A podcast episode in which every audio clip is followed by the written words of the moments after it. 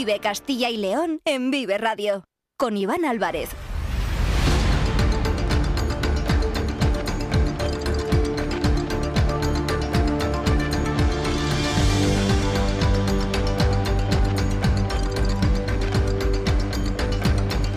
Hola, ¿qué tal? Muy buenas tardes. Bienvenidos, bienvenidas a Vive Castilla y León. Son las 2 y cuarto de la tarde. Es martes, día 16 de enero de 2024 y vamos en directo hasta las 3 en punto, en esta sintonía, en la sintonía de Vive Castilla y León, donde desde la una Carlos Tabernero les ha estado contando todos los asuntos interesantes y que son noticia aquí en nuestra comunidad. Ahora tenemos 45 minutos más por delante para contarles otras muchas cosas. Nos pueden escuchar a través de la FM de toda la vida, en nuestra página web www.viveradio.es, en todas nuestras plataformas de streaming y de podcast y en las redes sociales de Vive Radio, con el sonido perfecto de nuestro técnico Ángel de Jesús. Vamos a continuar hablando de sanidad. Lo venimos haciendo en los últimos días, en las últimas semanas, y hoy les vamos a aportar los datos que hemos conocido acerca de las listas de espera para ser operado, para ser intervenido quirúrgicamente en los hospitales públicos de Castilla y León. El principal titular es que se reducen en una semana, siete días, exactamente esos tiempos de espera, pero ahora vamos a analizar y vamos a detallar esos datos en la sintonía de Vive Castilla y León. Hoy se ha reunido también el consejero de Medio Ambiente, Juan Carlos Suárez Quiñones, con los responsables de las organizaciones profesionales agrarias de Castilla y León, de las OPAs, para exigir por carta al gobierno y específicamente al eh, ministerio que cambie la situación del lobo. Ya se lo comentábamos durante el pasado mes de diciembre que la Unión Europea se había tomado una decisión para cambiar el estatus del lobo en nuestra comunidad, para que pase de especialmente protegido a la situación de protegido y hoy se ha producido esa reunión y ese encuentro para exigir al Ministerio esta nueva situación y enseguida también lo vamos a comentar con el director de Vive el Campo, con Jaime Sánchez Cuellar. Se han agotado las entradas para el partido del jueves entre Unionistas y el Fútbol Club Barcelona, octavos de la Copa del Rey. Se han puesto a la venta esta misma mañana y en apenas una hora se han agotado, así que se pueden imaginar la locura que hay en Salamanca para recibir al Barça en esos octavos de final de la Copa del Rey. Y también vamos a viajar hasta Burgos para conocer la programación del Festival Escena Abierta Burgos 2024. Vamos con estos temas y con muchos más hasta las 3 de la tarde. Son las 2 y 18 minutos. Están escuchando Vive Castilla y León. Comenzamos.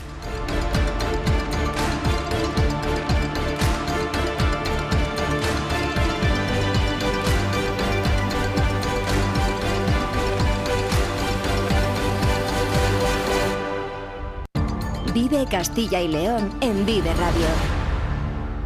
Con Iván Álvarez.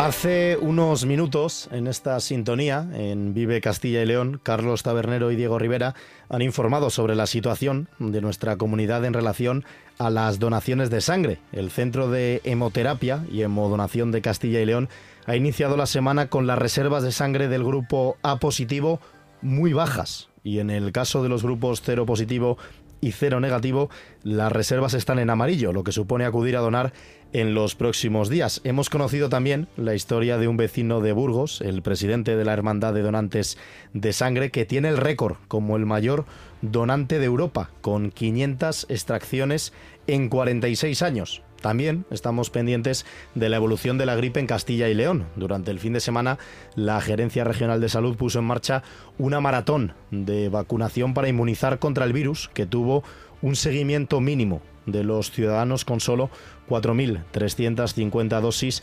administradas. Y ahora vamos a seguir hablando de sanidad, porque hemos conocido los datos sobre las listas de espera en Castilla y León. Carlos Tabernero, buenas tardes. Hola Iván, muy buenas. Pues el principal titular es que el tiempo de espera continúa siendo largo, muy largo, pero con mejores cifras por lo menos que el año pasado. Se han reducido en una semana las listas de espera quirúrgicas en la región. Son 116 días el tiempo que tienen que esperar los castellanos y leoneses para una intervención, una operación en los hospitales públicos de nuestra comunidad. Una fecha que ha disminuido en siete días respecto al año 2022 y 28 días en relación a 2021. En cifras exactas, Castilla y León cerró 2023 con 31.856 pacientes en lista de espera estructural. La situación de las listas de espera en Castilla y León es la siguiente: 116 días, como decíamos, para ser operado, 86, perdón, 64 para la realización de un TAC y 85 días para una mamografía. Son datos del balance de listas de espera en la Gerencia Regional de Salud a fecha de 31 de diciembre de 2023. Continúan bajando, por tanto, los días de espera para una operación quirúrgica en Castilla y León. Recordamos que ese era uno de los principales objetivos del gobierno que preside Alfonso Fernández Mañueco. Este refuerzo realizado por los hospitales tiene más mérito si se tiene en cuenta que el número de personas que han entrado en las listas de espera durante el pasado año ha aumentado. Un 7% para ser exactos. Estamos hablando de 9.600 pacientes más en las listas de espera y que durante 2023 se realizaron alrededor de 143.000 cirugías programadas en el quirófano, sin contar, por supuesto, todas aquellas intervenciones urgentes ni la actividad fuera de quirófano. Esto significa que 8 de los 14 hospitales de SACIL tienen demoras por debajo de los 80 días y solo 3 registran cifras superiores a la media autonómica. Me interesa mucho, y estoy convencido de que a los oyentes también, el tiempo de espera por provincias, Carlos. ¿Dónde la demora es mayor y en qué lugares hay que esperar menos para ser operado? Salamanca, la mía, es la provincia con mayor tiempo de espera, unos 179 días de media, mientras que el Hospital de Palencia, por ejemplo, registra los mejores datos, con 43 días de demora. En cuanto al resto de hospitales, en el del Bierzo fueron 143 días y en el de León, la espera media para ser operado es de 134 días, cifras en ambos casos, como la de Salamanca, superior, superiores al periodo anterior y cifras que además superan esa media autonómica. En el caso de Burgos es al contrario, menos días de espera, aunque siguen siendo 111. Eso sí, son 50 menos que hace un año. Después de Palencia, los mejores datos se registran en los hospitales de Medina del Campo, en el Clínico de Valladolid y en el Hospital de Zamora, los tres con una demora media de 56 días. Ligeramente por debajo de la franja media se sitúan los hospitales de Ávila, con una espera media para ser operado de 66 días, en el Santiago Apóstol de Miranda de Ebro en 74 días y en el Santo Reyes de Aranda de Duero, que son 93 días. Más ejemplos, Iván, de tiempos de espera que se reducen. En el Hospital de Segovia, la demora es de 58 días. En Soria son 76 y en el Río Ortega de Valladolid 89 días. Felicidades, especialmente a los palentinos. Solo 43 días de demora para ser intervenido quirúrgicamente frente a los 179 de media del Hospital de Salamanca. La diferencia es sonrojante. También conocemos los datos por especialidades. La traumatología sigue liderando de manera destacada la tabla en lo que a pacientes de espera se refiere. Una clasificación que desde luego a nadie le gusta encabezar, ni le gustaría hacerlo.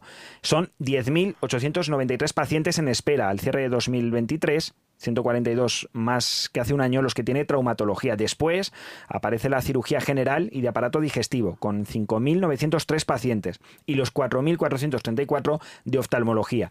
Las que tienen menos pacientes en espera son las especialidades en cirugía torácica, torácica, con 63 días, cirugía cardíaca, que son 84, y dermatología, 109 días. La mayor demora la tienen por especialidad la neurocirugía, con una media de 184 días para ser operados y 794 pacientes en espera, seguida de traumatología, como hablamos, con 155 días, y la cirugía plástica, con 139 días de espera. Por diagnósticos, los cuatro procesos con mayor número de pacientes en espera de intervención a 31 de diciembre de 2023, recordamos, fueron las cataratas, la hernia inguinal, la artrosis de rodilla, las deformidades de dedos de manos y pies y la artrosis de cadera. Y te voy a lanzar una última cuestión, Carlos, y después te cuento si te parece, pues mi experiencia personal. Nos falta por conocer cuál es la situación de las pruebas diagnósticas. Bueno, el número total de pruebas en las listas de espera estructurales de técnicas diagnósticas en los hospitales de SACIL es el siguiente. El TAC suma 3.024 pruebas pendientes con 64 días de demora media. La resonancia magnética, 2.757 pruebas con 73 días de espera. Las ecografías, casi 11.000 pendientes con 104 días de espera. Y las mamografías pendientes suman 681 siendo 85 los días de demora. Estas son las cifras, estos son los datos que nos cuenta Carlos Tabernero acerca de esos días de espera en los hospitales de Castilla y León para ser intervenido quirúrgicamente, para pasar por el eh, quirófano. Recordamos que se retrasan, bueno, que se ganan siete días respecto al pasado año, pero que sigue siendo una media de 116 días. Es el tiempo de espera de los castellanos y leoneses para ser operados. Ahora, antes de escuchar, si te parece, la voz de los vecinos y las vecinas de nuestra comunidad en el micrófono de Vive Radio, les voy a contar muy rápidamente mi experiencia. Yo, por ejemplo, el 10 de agosto del año 2021 sufrí una lesión de rodilla, que fue, bueno, una lesión de rodilla por la que acudí al servicio de urgencias y en un principio me dijeron que simplemente era pues un esguince. A la semana la rodilla estaba pues lógicamente muy inflamada y acudí a realizar una resonancia magnética de forma privada a un hospital eh, privado en León para conocer qué me ocurría porque lógicamente había mucho tiempo de espera para esa resonancia. Me aportaron los resultados y con esos resultados ya recibí cita en el traumatólogo, en el Hospital Público de León, a partir del mes de septiembre. Lógicamente habíamos avanzado mucho trabajo porque en el momento que tú llegas ya con la resonancia, pues eh, le facilitas la labor, en este caso al especialista. Me solían dar cita cada dos o tres meses, me iba viendo la evolución. Durante todo ese tiempo yo asistía a un eh, fisio de forma particular, yo lo pagaba, o sea, no era una rehabilitación a través del hospital. Y después, estamos hablando de que me lesioné el 10 de agosto de 2021, el 2 de diciembre del año 2022, es decir, 16 meses después, un año y medio, 479 días que he tomado, he hecho el cálculo, fui operado. Fui operado ese 2 de diciembre, otra vez revisiones con el traumatólogo de forma periódica, cada mes para seguir la evolución. Durante todo ese tiempo volví a asistir al fisio de forma particular, es decir, lo tuve que volver a pagar yo por mi cuenta para poder que me hiciera un seguimiento, bueno, pues de dos o tres días a la semana y poder recuperarme más rápidamente. Y después de todo esto y después de volver a jugar al fútbol, el 1 de octubre de este, bueno, de 2023, hace apenas unos meses, me volví a lesionar directamente fui otra vez a hacer la resonancia porque sabía que me iba a tocar esperar. De hecho, sigo pendiente a que me hagan la resonancia en el hospital público. Ya me la he hecho yo eh, de forma privada. Han pasado 107 días yo tengo la resonancia, pero no sé cuánto podría pasar si me operan eh, por parte de la sanidad pública. Yo la historia la cuento la mía, ¿eh? yo cada uno a lo mejor, seguro porque por ejemplo como en el caso de Palencia, que son 43 días, tenemos muchos pacientes que les han operado rápidamente. Yo cuento lo que me ocurrió a mí y que tuve que pasar, por ejemplo, por una rehabilitación previa a la operación y por otra rehabilitación posterior a esa primera operación. No me gustaría que me vuelva a ocurrir lo mismo, me gustaría pasar antes por el quirófano. Entiendo que hay lesiones mucho más graves, que hay personas que lo necesitan mucho más. Pero bueno, yo te cuento, como te digo, mi caso. Porque el déficit que sufre la sanidad de Castilla y León, que es un común derivado para toda España, pero que aquí lo estamos sufriendo también en, nuestra comunidad, es que es un problema estructural. O sea, eh, puedes conseguir una demora media de siete días. Claro, cuando hablamos de siete días, eh, si tuviésemos, por ejemplo, en el caso de las deudas públicas, que en muchos casos el eh, periodo medio de pago a proveedores que se reduzca a siete días es un logro, porque como la ley establece que como máximo tienen que ser 30 días, pues imagínate que lo estás pagando en 33, estás superando ese límite, pero pasas a 26. Claro, la diferencia es prácticamente de una cuarta parte, es una reducción de un 25%, pero claro, hablando de 120 días de espera de media, que son mm. cuatro meses, siete días, es una mejora, sí pero es tan pequeña y tan nimia que lo que demuestra es que hay un problema estructural en la sanidad de Castilla y León y de toda España, como decimos. Les hemos contado, bueno, les he contado en este caso mi caso particular. Hemos salido a la calle, también lo ha hecho nuestro compañero Alberto Sánchez Casado con el micrófono de Vive Radio para preguntar a los castellanos y leoneses qué opinan sobre este tiempo de las listas de espera y cómo lo han vivido ellos. Se ha ido a la puerta de varios hospitales y esto es lo que opinan los vecinos y las vecinas de Castilla y León. Tengo la rodilla muy mal porque me iban a ver el poder hace mucho tiempo y dicen que era muy joven y ahora tengo la rodilla estrozadita. Hemos traído a un sobrino nuestro, le han atendido rapidísimo, rapidísimo, le han hecho todas las pruebas rápidamente. Para resultados de pruebas, sí. Hemos tardado no sé cuántos meses, seis meses hicimos una reclamación y mira, ahora venimos a una de ellas. Tenía en diciembre, me lo han anulado dos veces. Hasta enero, febrero, marzo no me han dado. Y tengo sinusitis y respiro fatal. De espera puede ser de minutos, media hora, pero, más no. en nuestro caso es que nos han atendido, que nos han atendido fenomenal. A lo mejor si te mandan a hacer una prueba, a lo mejor se pasa dos meses o mes y medio, pero vamos, no es, no es porque haya lista de espera, digo yo que no lo sé. En esas listas que hay, de momento no nos hemos visto afectados. Mucha gente sí, para pruebas, depende de lo que sea si es de rodillas, si es de cadera y cosas de esas. No me parece normal. Lo que pasa es que si no hay gente para atender, ese es el problema. Lo mejor es que necesitamos más gente ahí trabajando para hacer turnos y para que agilizarlo, ¿sabes? Los trámites. Que me vean una hernia espera un año. Eh, yo no, eh, yo un no- año, me dan el resultado el día tengo fecha 24. Que me iban a operar y, y claro, no me han llamado ni para mirarme ni para nada, de nada. Y así estamos. No nos dan cita hasta yo que sé cuánto. O sea, que mira. Me parece fatal que se espere tanto, pero no es nuestro caso. O sea, que lo- nosotros lo único que podemos decir es que ha sido todo sobre ruedas. Que te hagan esperar tanto puede ser hasta peligroso para la persona. Pero claro, lo que yo te digo, no sé qué problemas pueden tener los del hospital por dentro para, para que te hagan esperar tanto. Y oigo por ahí, pues mal, porque para una operación tantos días... Y el caso que, ¿por qué dicen ellos que no son tantos días? Está muy atrasado esto. Esto tiene que ser por lo menos 15 días de, de retraso o menos. No he tenido ningún problema, yo hasta la fecha. Ahora ya veremos a ver. No me he visto, vamos, que todo muy, muy rápido, todo muy seguido. Y tienes que esperar meses. Y vamos, les pasa a mis padres que los dos están malos. Que hay que esperar, hijo, ¿qué voy a hacer? Tengo que esperar y cuando digan A ver, ellos, que- ya sabes que tiene que ser cuando digan ellos. Algunos no llegan. Ahora, cuando es una cosa grave, como en el caso de mi marido, nos lo ando rápido. ¿eh?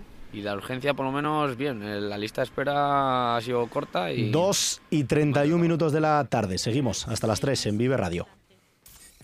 En Vive Radio escuchamos lo que pasa a nuestro alrededor y te lo contamos. Para informarte, para entretenerte, para emocionarte. Con las voces más locales y los protagonistas más cercanos.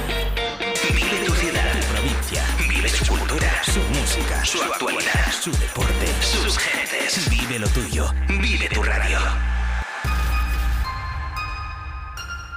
Vive Radio. Vive Castilla y León en Vive Radio. Con Iván Álvarez.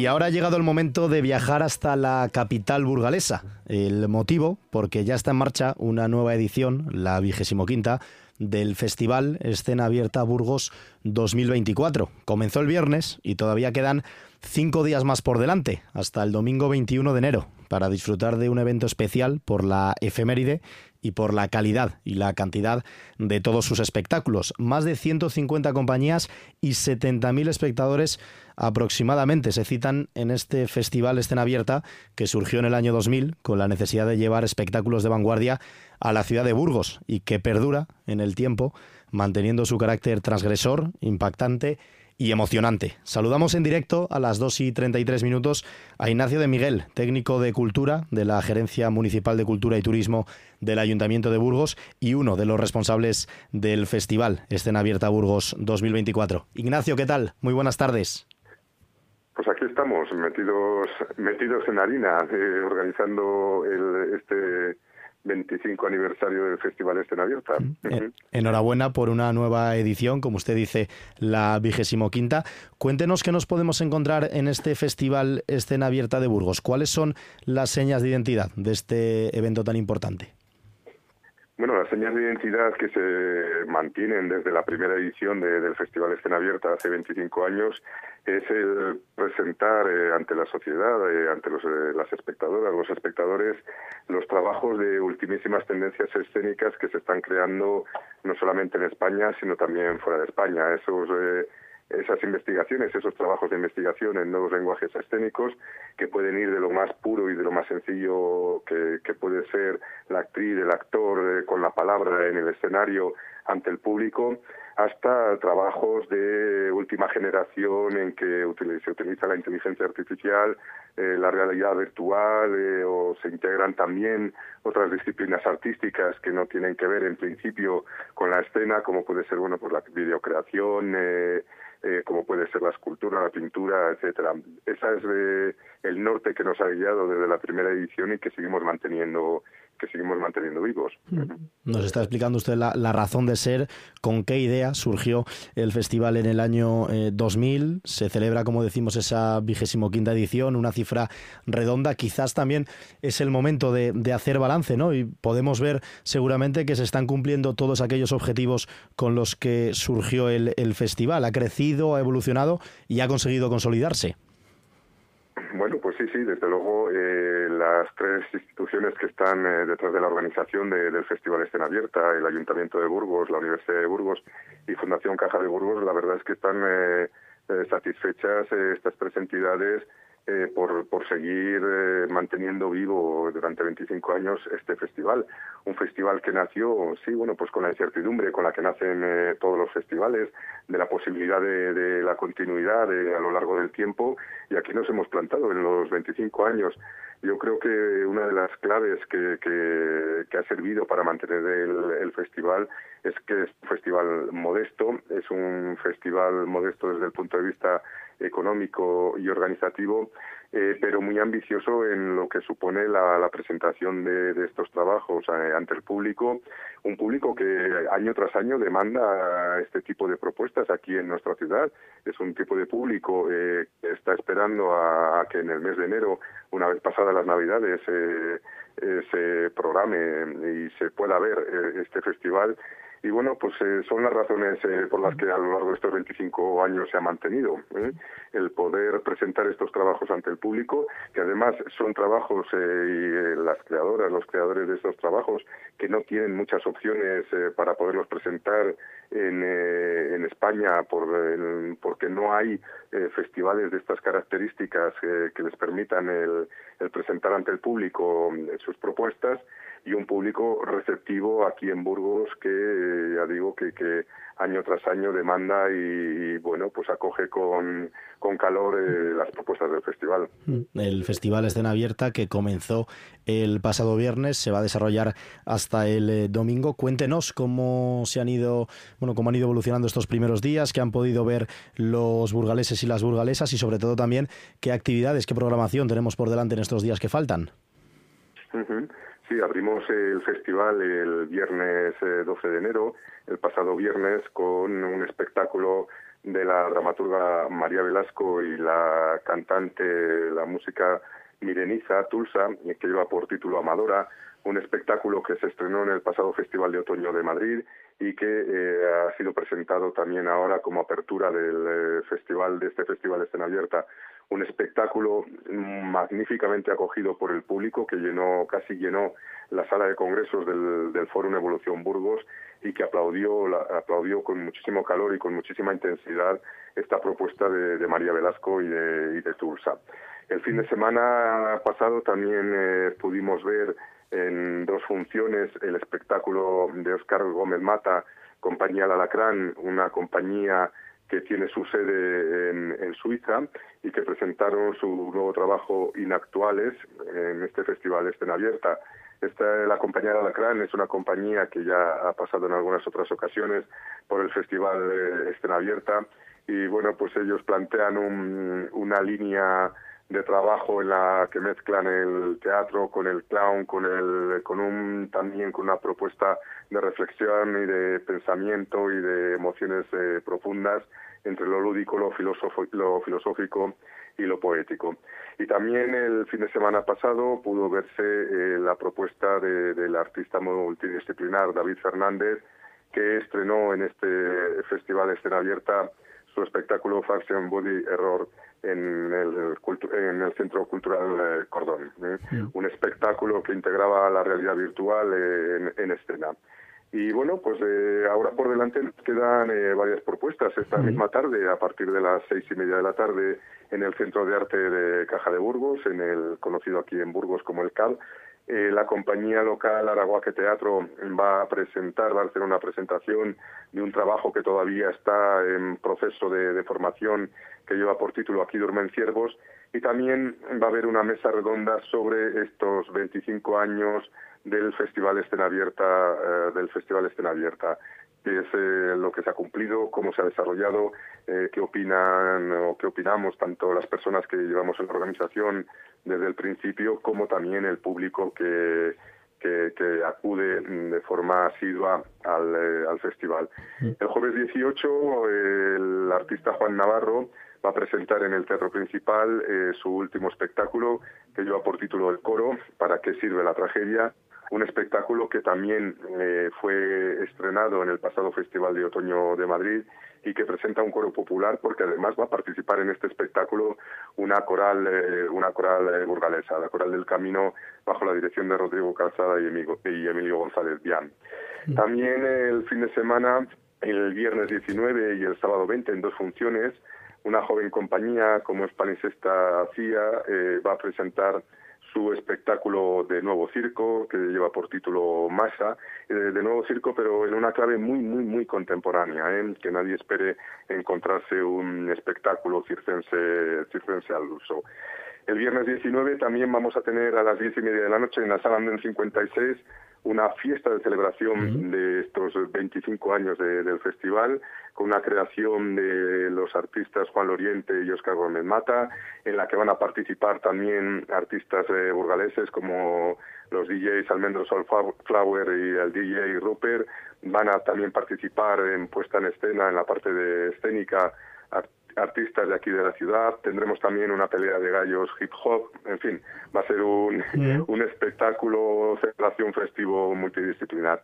Y ya vamos a cerrar el sábado 20 y el domingo 21 con dos espectáculos eh, diferentes, el de Alessandra García, Mujer en cinta de correr sobre fondo negro, que fue ganadora del premio más eh, de espectáculo Revelación, que va, que va a poder ser visto en el Teatro Principal de Burgos, y también el espectáculo de Lara Brown, Lo imposible es desaparecer, que va a poder ser visto el sábado y el domingo en el Foro Evolución Burgos, en el escenario del Auditorio Rafael Fribe de Burgos, y este último espectáculo basado en, eh, en la danza eh, y de cómo las danzas populares pueden haber llegado tan lejos en el tiempo y aparecer en, en el presente, todo en una clave, lógicamente, de lenguajes escénicos contemporáneos. Pues y esto es el programa eh, desde el primer día y hasta el último que compone el Festival Escena Abierta 2024. Sí, una programación eh, espectacular, plagada de, de, actividades, ya la han podido escuchar. Y ya la última, eh, Ignacio de Miguel, muy rápida, el tema de las entradas. Lógicamente todos los oyentes habrán escuchado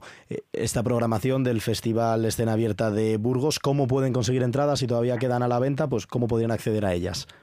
Pues sí, sí, todavía quedan a la venta. Bueno, la mesa redonda de esta tarde es de entrada libre hasta completar el aforo pero para el resto de las eh, funciones se pueden comprar o vienen para la gente de Burgos en las taquillas eh, habituales de donde se venden las entradas tanto de Fundación Caja de Burgos como del Ayuntamiento de Burgos y si también pueden eh, comprarse a través de internet en la página web de, de teleentradas de Fundación Caja de Burgos. Todavía quedan entradas Así que bueno, pues pues la gente, los eh, espectadores, las espectadoras que puedan estar interesadas, interesados, pues eh, pues pueden todavía acudir a, la compra de entradas de alguno de estos espectáculos. Pues seguro que así va a ser y van a poder disfrutar hasta el domingo de este festival Escena Abierta Burgos 2024, su edición número 25 que nos ha explicado y nos ha contado perfectamente uno de los responsables del festival y también técnico de cultura de la Gerencia Municipal de Cultura y Turismo del Ayuntamiento de Burgos, Ignacio de Miguel enhorabuena por la organización y mucho éxito en estos días que quedan por delante. Un fuerte abrazo. Gracias y muchísimas gracias por vuestra atención. En Vive Radio escuchamos lo que pasa a nuestro alrededor y te lo contamos. Para informarte, para entretenerte, para emocionarte. Con las voces más locales y los protagonistas más cercanos. Vive tu ciudad, tu provincia. Vive su cultura, su música, su actualidad, su deporte, sus gentes. Vive lo tuyo. Vive tu radio. Vive Radio.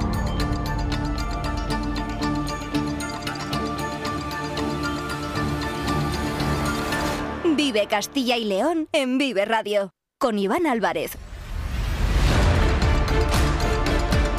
El pasado 21 de diciembre les contamos una decisión tomada por los principales representantes europeos en Bruselas que afecta a los ciudadanos y a las ciudadanas de Castilla y León. La Comisión Europea, el gobierno de la UE, envió al Consejo de la Unión Europea su propuesta para reducir el nivel de protección del lobo y clasificarlo como animal protegido y no como estrictamente protegido, que es la denominación que se encuentra activa en estos momentos. Una decisión que llegaba después de que diferentes administraciones estatales y regionales, como es el caso de la Junta de Castilla y León, enviasen sus quejas a Bruselas acerca del incremento de la presencia del lobo y el aumento de los problemas que provocaba este animal salvaje. Hoy, con este asunto encima de la mesa, se han reunido en Valladolid el consejero de Medio Ambiente, Vivienda y Ordenación del Territorio, Juan Carlos Suárez Quiñones, y los responsables de las organizaciones profesionales agrarias de Castilla y León unidad de acción entre la Consejería y las OPAS para exigir por carta al Ministerio de Transición Ecológica que dé pasos con el objetivo de flexibilizar el régimen de protección que tiene el lobo, tal como pidió la Unión Europea hace menos de un mes. Siguiendo muy de cerca todo lo referente a este asunto, está nuestro compañero Jaime Sánchez Cuellar, director de Vive el Campo. Jaime, cuéntanos, buenas tardes. Buenas tardes, Iván Álvarez. Efectivamente, Castilla y León trata de meter presión al Ministerio de Transición Ecológica para que rebaje el nivel de protección del lobo, disminuya su estatus en el sentido que ha marcado Europa. ¿Y qué sentido ha marcado? Pues, eh, como mencionabas, el 20 de diciembre se plantea que pase de estar estrictamente protegido a protegido. ¿Qué ocurre en España y en concreto en Castilla y León? Bueno, la fecha clave es septiembre de 2021, es en ese momento cuando el Ministerio de Transición Ecológica incluye al lobo en el listado de especies silvestres en régimen de protección especial, en el LESPRE. Y eso significa que pasa a estar protegido en toda la comunidad cuando hasta esa fecha al norte del Duero, en las provincias de León, Palencia, Valladolid, Burgos y una parte de Zamora, pues se hacían batidas para regular su población. Eso cambia en septiembre de 2021 y ahora, en la reunión que se ha celebrado esta mañana, se exige, se va a exigir por carta al Ministerio de Transición Ecológica que se recupere la situación anterior a septiembre de 2021, es decir, que se derogue esa orden ministerial que incluyó al lobo en, el listado de especies eh, silvestres protegidas, en el ESPRE, y que además no solo se derogue esa orden, sino que eh, también se den pasos eh, más allá en la dirección que ha marcado Europa, en la dirección de que al final en toda Europa se regule el control de esta especie como se hacía al norte de Castilla y León. El consejero eh, de Medio Ambiente, Juan Carlos Suárez Quiñones, le escuchamos, afirma que el cronómetro se ha puesto en marcha y que el Ministerio tiene que mover ficha. El cronómetro se ha puesto en marcha por parte de Europa. El 20 de diciembre del año 2023, Europa ha puesto en marcha un camino que le quema ahora al gobierno de España. Porque mientras se mantenga la situación actual, esa orden ministerial que cataloga luego en el ESPRE está caminando en sentido absolutamente contrario a la decisión europea. Hay que hacer un poco de historia para entender bien este problema y hay que remontarse, Iván, hasta el año 1992. Es ahí cuando eh, la Directiva de Hábitats establece que la población del lobo está en riesgo en Europa y establece su protección. Y solo excluye de esta protección estricta en toda Europa a dos territorios. Uno es el norte de Castilla y León, el norte del río Duero, y otro es un territorio de Grecia. Así ha sido hasta el septiembre de 2021, cuando se modifica el LESPRE y algo muy criticado desde Castilla y León, que ahora se siente avalada, se siente respaldada por ese paso dado por la Unión Europea y en palabras del consejero de Medio Ambiente, ya no hay excusas para derogar la orden. Esa es una medida inmediata, una medida que no tiene excusa. Porque cuando se hizo la catalogación, se hizo sin datos científicos, se hizo con un procedimiento eh, manchado por distintas irregularidades administrativas que tenemos denunciadas en un contencioso administrativo de la Audiencia Nacional, y se hizo sin consenso.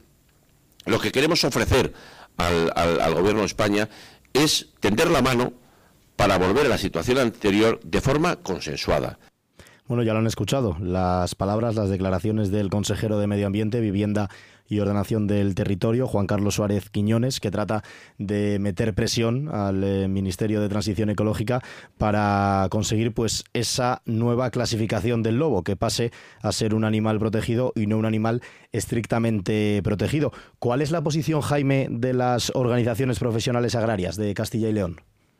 La posición de las organizaciones agrarias es que el lobo a día de hoy ya no está en situación de riesgo, está en situación de expansión y por tanto el que está corriendo riesgos el que está en una situación de desventaja es el ganadero que sufre los ataques del lobo. Según los datos que se han expuesto esta mañana, eh, desde que se modificó esa fecha del septiembre de 2021, desde que se introdujo el lobo en el Lespre, ha habido 12.000 animales muertos. Se han incrementado un 30% los daños. En los seis primeros meses de 2023 ha habido nueve ataques diarios. Ahora mismo la población de lobos se estima que puede rondar en Castilla y León los, dos, los 2.000 ejemplares, cuando en los años 70 eh, se situaban en unos 400 mm. lobos. Por tanto, eh, la, la, especie está en recuperación y está causando daños a la ganadería. Solo el año pasado 3 millones y medio de euros en indemnizaciones a los ganaderos, que no se quiere que no se quieren estas indemnizaciones, quieren convivir de forma más amable. Escuchamos a Donación Adujo, a Saja, Aurelio González, Alianza por el Campo, Jesús Manuel González Palacín, UCCL. Y exigimos un cambio tajante de la posición del Ministerio de Transición Ecológica. Fue una barbaridad y así lo denunciamos cuando en septiembre del 21 incluyó el lobo en el listado LESPRE sin ningún razonamiento ni científico, ni de daños, ni de censo poblacional. En seis meses, en Castilla y León, los lobos mataron 1.374 vacas, 1.048 ovejas, 165 caballos y 118 cabras. Nueve ataques diarios. Eso es insostenible. No hay sector ganadero que pueda aguantar esa presión. Yo conozco ganaderos que han dejado de ser ganaderos por los ataques del lobo. Aparte del valor económico, está el desgaste emocional. Está el no dormir por las noches. Está el levantarse cada mañana y, decir, ¿qué me esperará hoy cuando vaya a ver el ganado? Y eso hay gente que no lo soporta, abandona, abandona la actividad. Pues vamos a seguir eh, muy de cerca, eh, sin duda, toda esta información, cómo recoge el guante el Ministerio de Transición Ecológica, enviado en este caso por parte de la Junta de Castilla y León y también de las organizaciones profesionales agrarias de nuestra comunidad. Y pueden estar informados, ya lo saben, cada mañana a partir de las 7 y 10 en eh, Vive el Campo con Jaime Sánchez Cuellar. Jaime, muchísimas gracias por compartir una vez más unos minutos en Vive Castilla y León. Un fuerte abrazo y mañana te escucho. El placer es mío. Muy buenas tardes. El sector primario en Castilla y León es el protagonista cada mañana en Vive Radio. Desde las 7 y 10 de la mañana, de lunes a viernes. Jaime Sánchez Cuellar te ofrece toda la actualidad informativa relacionada con la agricultura y la ganadería. Y la ganadería. Para estar al día. Para estar al día. Vive el campo.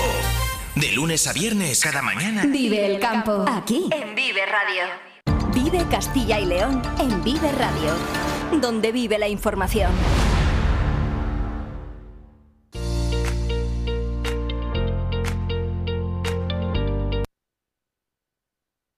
Y aburamos la recta final de este Vive Castilla y León cuando son las 2 y 52 minutos de la tarde. Lidia Veiga, ¿qué tal? Muy buenas tardes. Buenas tardes, buenas tardes a todos. Porque vamos a hablar en estos minutos de una de las grandes obras de nuestra literatura, El hereje, de Miguel Delibes, que ahora también ha llegado a formato podcast. Pues sí, estamos hablando de una de las obras más importantes para la literatura, para la comunidad y por supuesto pues para Valladolid. Estamos hablando del hereje de Miguel Delibes que ha cumplido ya 25 años. Como homenaje a este aniversario desde la Fundación Castilla y León y la Fundación Miguel Delibes han puesto a disposición de todos una exposición para realizar un recorrido por la época en la que está ambientada la obra. Mm. Ayer hablamos con Juan Zapatero, director de la Fundación Castilla y León y nos hablaba de la importancia del hereje y qué hace tan especial a esta obra. En primer lugar, fue la última del autor. Mm. Es la más larga, es la única con su firma que no está ambientada en la época en la que vivió Delibes, lo que le llevó a un gran trabajo de documentación y en definitiva pues es muy especial para la bibliografía del autor y por lo tanto pues también para sus paisanos vallesoletanos. Pero hay más actividades que han surgido en torno a este homenaje. Una de ellas, eh, como comentabas, nos va a llamar mucho la atención. ¿no? El pasado jueves se grabó en las Cortes un programa del podcast La Contrahistoria que está dedicado al hereje. Fernando Díaz Villanueva y Alberto Garín son los conductores de este programa para quienes también ha supuesto un reto. Hemos hablado con Juan Zapatero de cómo surgió esta actividad. Estábamos a punto de inaugurar la exposición, les invité a, venir a verla y, ellos pues a, a, esa invitación añadieron el reto de decir, bueno, vamos a verla y de paso grabamos allí eh, que es la primera vez que ellos también han grabado en directo ante público eh, un, un, programa de, o un podcast de, de la contrahistoria. Bueno, pues más de 200 personas se acercaron a esta grabación y seguro que ya eran seguidores de este podcast y también les iba a gustar de una disfrutar de una tarde así y ver cómo trabajan al final a quienes escuchan semanalmente, ¿no? Un gran éxito de público, porque bueno, abrimos la convocatoria sin estar muy seguros. Nunca sabes, porque no es lo mismo escuchar algo en un rato que tienes y que te va bien, a venir a, verlo, pero eh, sí, a todos nos gusta conocer a las personas cuya voz estamos acostumbrada, Hmm. a- acostumbrados a, a escuchar y, y verlo y la verdad es que fueron más de 200 las personas que vinieron al salón de actos y yo creo que todos disfrutamos mucho de ver en directo cómo se cómo se graba y cómo se produce el podcast Y sé que me lo vas a preguntar, Iván. ¿Cuándo se emite? Mm. Eh, yo creo que es la pregunta que nos estamos haciendo todos. Pues se va a poder ver y escuchar este programa dedicado al hereje. Contesta Juan Zapatero. Ellos lo tendrán ya colgado en sus plataformas a partir de este, de este próximo viernes 19. Porque el, eh, primero lo graban, como hicieron aquí el, el jueves, eh, y, y luego lleva ese pequeño trabajo de añadir un poco de música, depurar el sonido para que sea perfecto. Pues estaremos muy pendientes, ¿no? Porque si va a salir esta misma semana y además con todo este trabajo de documentación que ha tenido detrás, merece la pena, porque es una de las grandes obras de nuestra literatura, de Miguel Delibes, este libro, El hereje, que ahora en formato podcast, pues también apetece escucharlo. No todo Pues el mundo a lo mejor sí. tiene tiempo para leer, pero sí que puede escucharlo. Efectivamente. Y también recordar que hasta el 17 de febrero está disponible esa exposición todos los días de la semana de 11 a 7 de la tarde. Pues muchísimas gracias, Lidia. Un abrazo. Gracias, otro para ti. Y nos vamos a despedir con nuestro compañero Daniel Angulo, como hacemos todos los días, y conociendo la previsión del tiempo. Daniel Angulo, ¿qué tal? Muy buenas tardes. Hola Iván, muy buenas tardes. Bueno, pues hoy estamos pendientes de esa borrasca con nombre propio, Irene, que está colocada al oeste de Portugal. De momento, esta mañana ha estado mandándonos frentes eh, cálidos, líneas de inestabilidad y vientos de componente sur que mantienen de momento las temperaturas suaves. En la pasada noche las mínimas pues fueron muy suaves, 8 grados y medio tuvieron de mínima en Burgos capital, 8,3 en Soria, 7 y medio hubo de mínima en Palencia, 10,2 en Valladolid, 10,7 en Zamora, 12 de mínima tuvieron en Salamanca, 9 en Ávila, 10 en Segovia y la donde la temperatura fue más baja en León con 4 grados de mínima porque allí hubo nubes y claros. En el resto al estar los cielos totalmente cubiertos con esa lluvia, con esa humedad, pues como digo las temperaturas mínimas fueron altas y hoy las máximas pues ya decíamos que van a ser elevadas, muy suaves para la época y que van a estar sobre los 12 a 14, 15 grados incluso en Salamanca o también en Valladolid. ¿Y qué es lo que va a pasar esta tarde? Atención porque Irene se va a ir desplazando, ahora está colocada justo al oeste de Portugal, pero ya mañana se va a colocar al noroeste norte de la península ibérica. Desde esa posición va a favorecer la llegada de vientos de componente suroeste, vientos que entran por Portugal, por Salamanca, Zamora. Atención ya desde la madrugada en estas zonas, los vientos pueden llegar a alcanzar rachas de hasta 70-80 kilómetros por hora y luego ya durante la mañana se van a intensificar norte de Burgos, norte de Palencia, norte de León, puede haber rachas que lleguen hasta los 90-100 kilómetros por hora. Por lo tanto, vamos a tener un día de San Antón, pues muy borrascoso. Es verdad que por esta época, eh, pues suele haber borrascas muy fuertes, muy profundas, que el día de San Antón, por lo general, suele ser muy revuelto. Yo creo que esos pueblos que celebran eh, fiesta, pues lo recuerdan así. Y mañana, como digo, no va a ser menos, porque vamos a tener, sobre todo y especialmente, vientos muy fuertes. También, eh, durante la mañana, esperamos chubascos que pueden ir con tormentas, incluso dejar granizo, ya que mañana va a entrar aire frío en capas de la atmósfera. El jueves se continuarán los vientos por la mañana, aunque luego irán amainando según avance la jornada. El día resultará también desapacible y las temperaturas ya el jueves empezarán a bajar. Descenso que será muy notable y acusado el viernes. El viernes incluso podríamos tener sorpresas con nieve en zonas montañosas de León, Palencia y Burgos, pero eso lo iremos contando. Muy buenas tardes.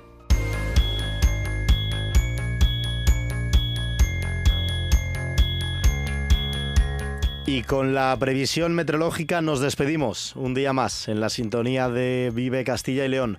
Les esperamos mañana a partir de las dos y cuarto, como siempre, mismo sitio, misma hora, aquí en, en Vive Radio. Sean felices. Hasta mañana, adiós.